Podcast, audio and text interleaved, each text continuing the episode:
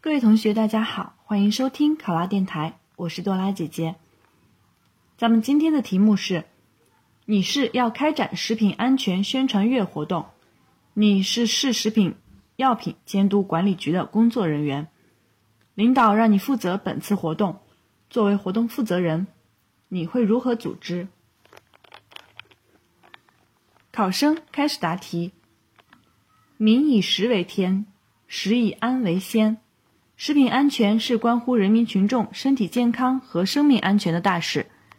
开展食品安全宣传月活动，对于增强食品安全的参与意见、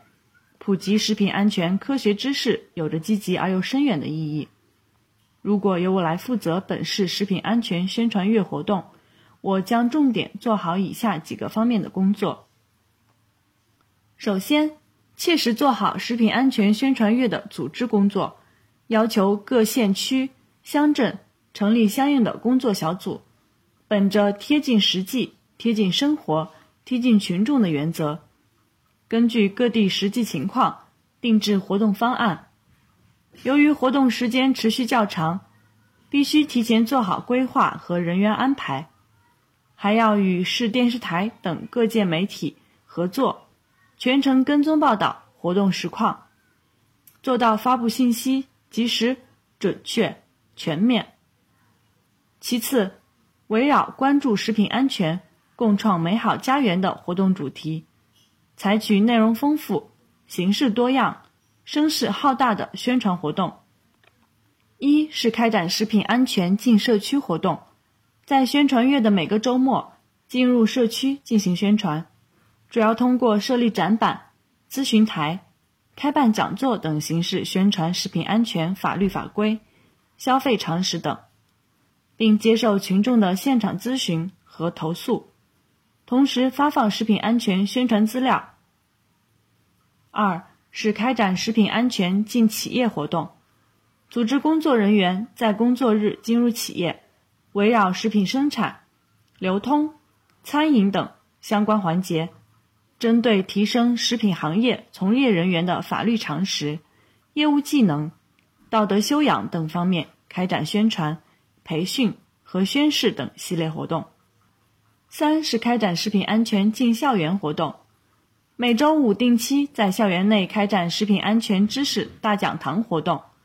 每周一个主题，在讲解相关知识的同时，也注重互动性和参与性。此外，还要尽可能激发广大青少年学生的参与热情，